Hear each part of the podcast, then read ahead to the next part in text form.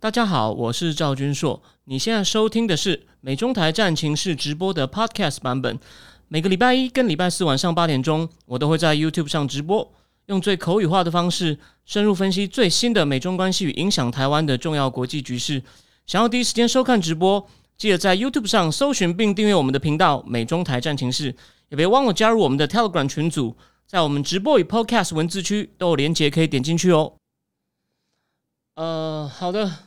各位赵军硕正经智库的观众朋友，呃，大家好，我是赵军硕。我们今天呢要来讲这本算是切合这个我们现在时代最热门的主题哦。但是呢，我们不纯讲 AI 啊，毕竟我也没有技术背景哦。我们来哦讲讲一下一位呃美国的前国防部官员，现在美国那个很有名的智库，就是虽然他是片面主党，可他很多报告呢，尤其是军事方面的呢，都常常被引用，就是新美国。新美国世纪安全中心那个那个 The Center for New American Security for New American Security 有点有点奇怪的名字哦。新美国安全研究中心哦的一位研究员，他叫做那个呃那个好，谢谢王 B B 用英文好，这个人叫 Paul Sherer，。那他的经历很特别哦，他是那个特种部队哦侦搜出身的。然后呢，算是美国游击兵，可是呢，也有博士学位战争研究，硕士是念公共公共政策与政治经济学，诶，这个跟我有点像。然后呢，他的上一本书就讲这无人的军队哦，讲自动化战争，被比尔盖茨选为年度选书，应该是二零一八年哦。这是他最新的一本书。当然，他讲到 AI 呢，还是跟现在的情况呢稍微有点落后，可是呢，他讲了一些很重要的东西。不过呢，我发现正经智库等可能他们期望是看一些正经正经啊，国际政治啊，所以呢。我先讲一下，最近真的发生太多大事哦。我今天也许讲的内容呢可能会短一点，但是呢，我要这个月要补一场东西给大家。马克龙闹的风波还没有完，法国媒体都在报他，所以呢，我打算尽快，因为我这礼拜要帮四辆坦克交稿，三千字不够了，我准备额外多一篇哦补给大家。所以呢，我今天讲的内容会短一点，可是你这个月会看到四篇哦，有一篇是。法国媒体只有只有会员独家有关马克龙现在后续的反应哦，法国媒体法国人怎么看马克龙这个东西实在是太重要了。我也没有想到这个家伙忽然这样杀出来，变全世界焦点。国际政治这个礼拜基本上最大的话题就是延上马克龙嘛，好吗？所以，我我为了看这些东西，还有一些其他事情，我等一下哦，因为我们前半段的东西呢会开放给大家，我后半段会跟大家讲。我我昨天冒出来一件新的事情，所以今天影响到我稍微准备哦。好，那我们废话不多说。我们就来，我们前半段呢还是很快，先讲一下大家最关心的问题：美中 AI 竞争。今天讲三个，分三个大主题哦。第一个是美中 AI 竞争，第二，美国的国防部怎么开始用 AI 的，这个很重要哦。就是这个这个东西呢，你以后就是我说了，你要跟人家谈，你要增进你分析能力的时候，人家问说：“哎，美中 AI 竞争，那美国要打仗，那美国军方到底用怎么样吗？”我今天这个 Paul s h e r e r 你看又待过基层部队。又有博士学位，也在美国国防部长办公室工作过。后来到智库后呢，又去走访国防部，后来处处理这个军官，然后呢，也也去还去中国拜访过科，这个叫科大飞讯等公司。所以，我们第一段先来看整体的哦，美中的 AI 竞争谁胜谁负。有一部分算我是我最新的一篇文章有写到，我就会补充一点额外的。第二，就讲美国军方怎么样开始用 AI 的 Project Maven。哦，专家计划。那 Project Maven 呢？我今天有个标题叫“科技与军事脱钩”，哎，就跟这个 Project Maven 有关系。还好，这个标题比较简化了。后来这个勾又勾回来，可是有些奇怪的意外状况，我等一下会讲。第三个，新疆新疆变监控地的部分，我只会很快讲一点点。我看事后有没有机会用书面补给大家哦。哦，好。但原则上这本书会讲三次。好，那废话不多说，我们直接进入话进入话题哦。其实我先讲哦。AI 的关键，就算你没有任何技术背景哦，你只要知道说我要知道政治经济层面影响，那这个作者 Paul Scherer 讲的很简单，你就看三，你就看他说 AI 有四个关键的东西啊，第一个是计算能力哦，然后呢，晶片就是晶片背后的供应链，你有了晶片以后呢，去做计算，所以看计算能力有多强大。第三，演算法，你背后的用演算法好不好？第四是人才。不过呢，他说演算法。很容易就普及，因为这个东西大部分是民营的哦，这些东西用民间企业的或在大学里面的，所以呢，你很容易就把演算法就是很容易就接触到。那所以呢，他说这个这个的演算法不是关键，那其他三个哦，第一，晶片，晶片关键的制造，你看嘛，拜登政府去年限制哦高阶晶片，那牵涉到这种类似训练 AI 人工智慧超级电脑的高阶晶片，所以呢，中共非常的头大，那中共自己哦非常难做出来哦，因为目前呢，美国、日本、荷兰就占了全球九成的市场，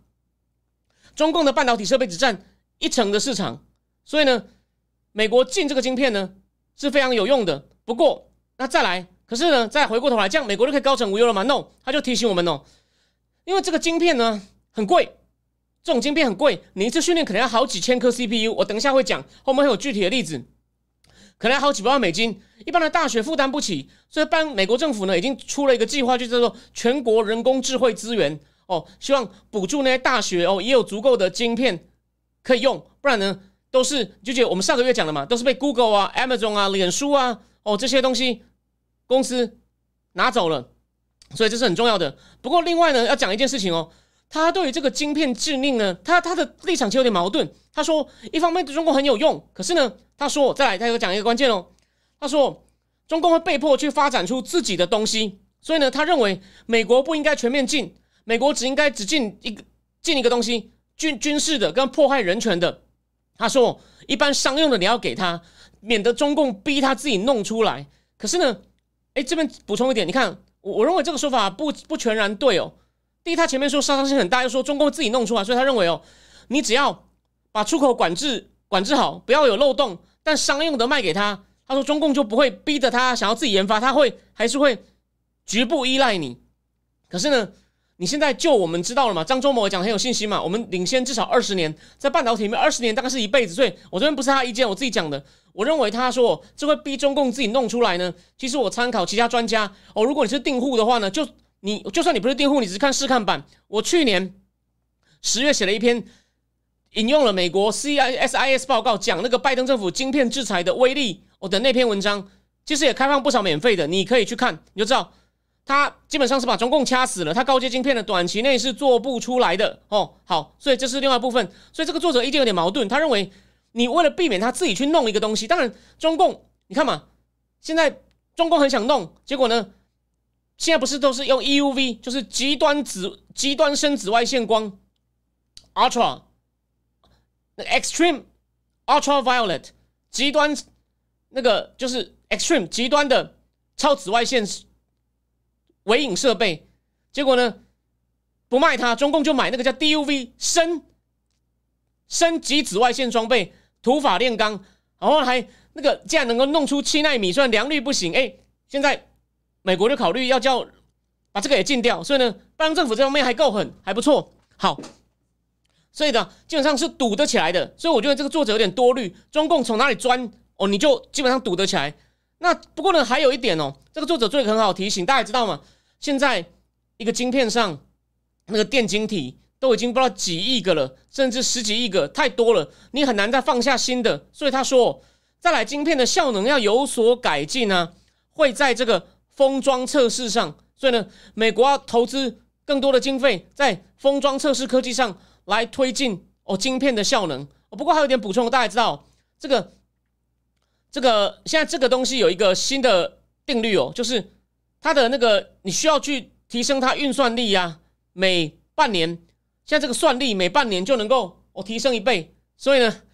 你也需要哦越来越多的这个计算能力，那说晶片需要越来越强大，所以呢，这个竞争是完全不停的。好，这是第一点。好，第二点讲到人才哦，然后中共的人才呢，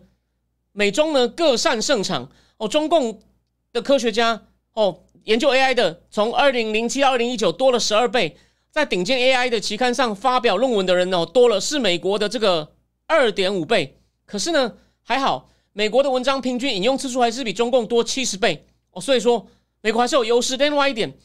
美国目前顶尖的 AI 科学家哦，不管在企业或在大学，哎，有三分之二的人大学不是在美国念的，都从其他地方来，所以呢，美国非常能吸引人才。然后呢，而且呢，很多是从中共来的呢。他们在美国哦拿到研究所以上学位之后呢，九成都留在美国，所以中共有蛮严重的人才流失 （brain drain） 的问题。不过反过来，中共有超过两百个人才计划，所以美国有个智库研究员叫 Emily Winston，Emily Winston，哦，他是美国另外一个叫新兴科技研究中心智库的人，他有设立一个叫 China Talent Tracker，就是呢研究中共如何挖人才。中共在海外有四十万科学家，所以呢，中共很积极的想要把这些人呢哦拉回这个来这个祖国哦效力。那那另外呢，美国还有个优势，你看全世界十五家顶尖 AI 研究机构，只有一家是这个呃中国的清华哦，然后呢，基本上只有中中国清华。好，那再来。讲到资料，讲到资料，资料啊，看起来呢，因为中共没有什么法规的限制嘛，反正国家可以任意用它的资料嘛，所以呢，而且中共人口那么多，所以理论上中共应该资料最强。他说这部分是对的，比如说像这个人口辨识，那其他的呢？可是哦，他提醒我们一件事情哦，那不像美国，美国人口辨识呢，就是人脸辨识呢，在一些地方还被抗议，有些地方基本上哦立法禁止。哦，就有些民权团体哦也在抗议，可是呢，他提醒大家哦，脸书有二十七亿用户，YouTube 也有二十亿用户，所以呢，美国的科技公司是全球性的，不像中共，微信十二亿人哦，其他在海外很少，唯一一个例外是抖音，只有抖音有很大的资料库。那比如说，如果是以中共导向的，像微信啊，什么那个腾讯啊等等的，它的资料库就比仅限于。Chinese 嘛，所以他人脸辨识辨识中国脸很强，辨识其他国家的可能就有问题。哎，不过他后来要辨识非洲人脸的时候呢，他就有去用，刚好跟辛巴威合作。这个我今天来不及时间讲到了，可是呢，我就提一下，他就哎发现要辨识非洲人脸的骨架呢，他就要做一些新的学习。不过对维吾尔人这个非常恶劣，我等一下会讲。他对辨识维吾尔人呢，那些什么商汤卫士啊、旷视科技啊，哦，都发展出针对维吾尔人的人脸辨识。所以呢。中共对人脸辨识呢，它在资料上呢，基本上大概只有呃少数的优势。美国公司呢，才是有一些呃全球哦全球性的全球性的资料。那再举个例嘛，因为因为人脸辨识在美国遭到抗议嘛，所以说呢，微软跟亚马逊呢已经停止卖人脸辨识设备给执法部门，IBM 已经完全哦暂时暂停了呃这个研究。但还好，中共看起来呢，只有在这个人脸辨识上哦有一些。优势好，那最后一个问题哦，美国为了要进一步留住人才呢，他就建议啊，美国你也知道嘛，他要留下要有工作签证嘛，H1B 嘛，那他们现在就建议啊，这个 H1B 啊，要对那种念 STEM Science Technology Engineering Mathematics 的人呢豁免哦，因为他们说现在如果印度啊，光印度在申请这个绿绿卡的人呢，想要永远留在美国的呢，说你要平均要排七十年才能够。拿到这个东西，他建议哦，美国可能要开 H1B，可能要对念科技的人豁免，甚至独独立开一类叫 O1、O1A 的哦，去吸引这个科技人才留下来。然后他有说，美国呢也很积极在抓这个中共间谍，这个虽然是好事，他说你抓过头，让中国籍科学家觉得在美国不受欢迎的话呢，会有反效果。所以呢，他提醒美国抓间谍，你看他有点模糊，就是你要小心中共来偷。哦，或者是他用这种人才计划把人弄回去，可是你也不能做过头，所以这种东西哦，其实真的就搞这种政策是一条很模糊的线。但他说美国的移民政策要改哦，有七成的西武公司啊也说他们要找这种 AI 人才啊，目前移民签证的问题是他们最头痛的问题。好，那再来还有国家政策，其实哦，国家支不支支持这个 AI 呢，也是非常重要的东西哦。那他就提醒哦。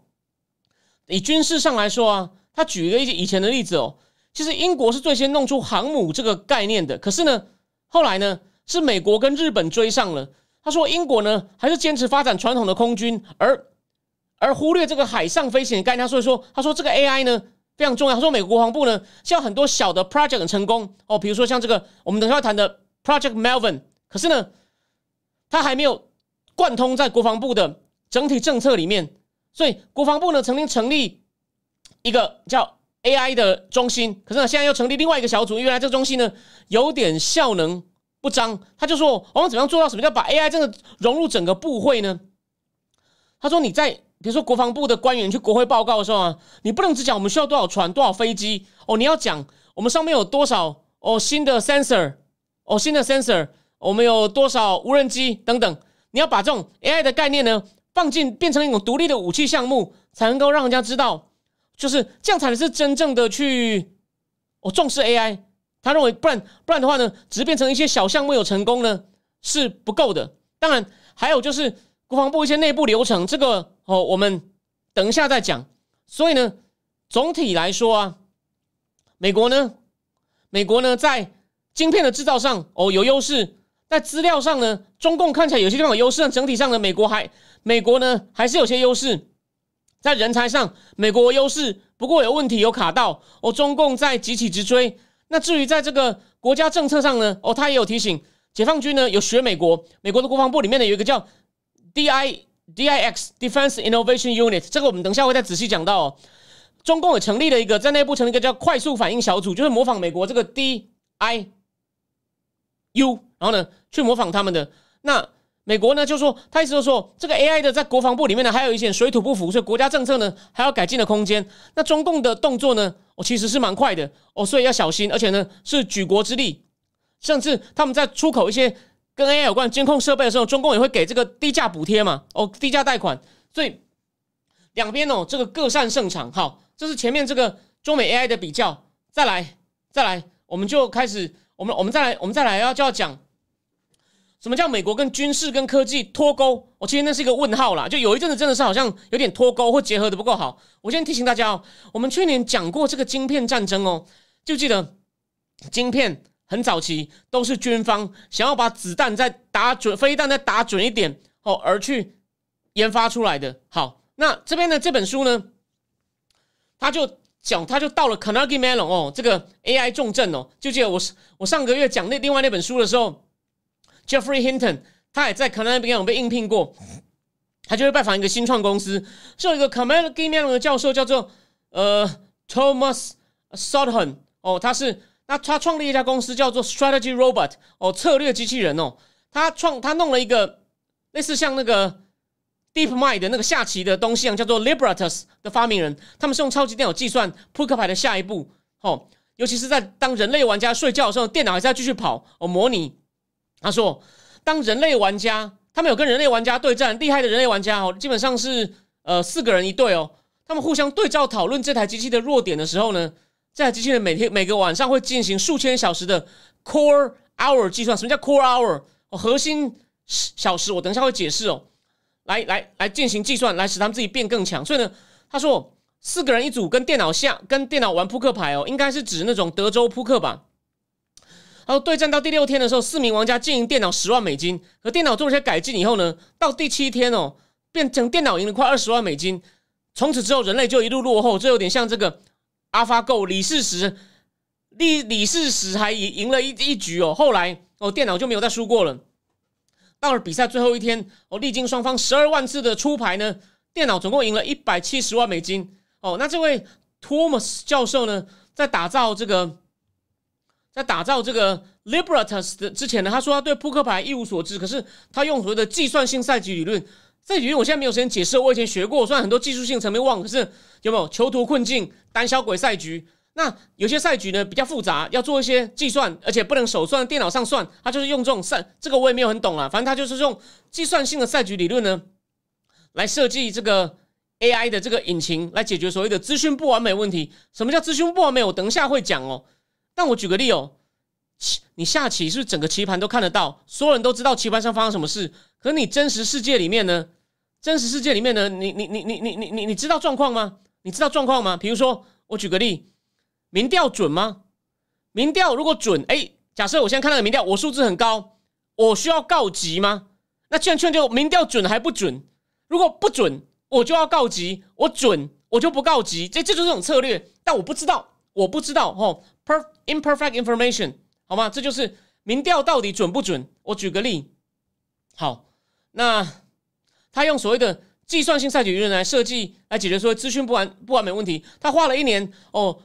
在匹兹堡，可能没有在匹兹堡，我以前住他对面哦，在超级一一台叫叫做桥的超级电脑上呢，我跑了一年，跑了相当于两千四百万所谓的 core hour，好。那我今天的免费部分呢，就先讲到这里。如果你对我接下来的内容有兴趣的话呢，我欢迎你考虑我订阅正经智库。我每个月大概三杯咖啡的钱，有至少三篇文章，然后呢两场付费直播，我就会讲一本书的内容。但这个讲书呢，我经常都会加，我想会员都可以做见证哦。所以呢，可能你会看到大概三场直播，然后呢，其中有一场呢是一半讲书一半讲，你可以问我各种正经大师。现在看越来越多了，我相信你看有一些问题哦。希望你愿意的话呢，我可以考虑成为我们的订户。当然，如果你觉得我还没有这个预算或没有这个时间的话呢，你光看这种试看版或者是看我的美容台战情室也非常也非常欢迎。好，谢谢。好，那剩下的部分呢，就是呃订户独享的。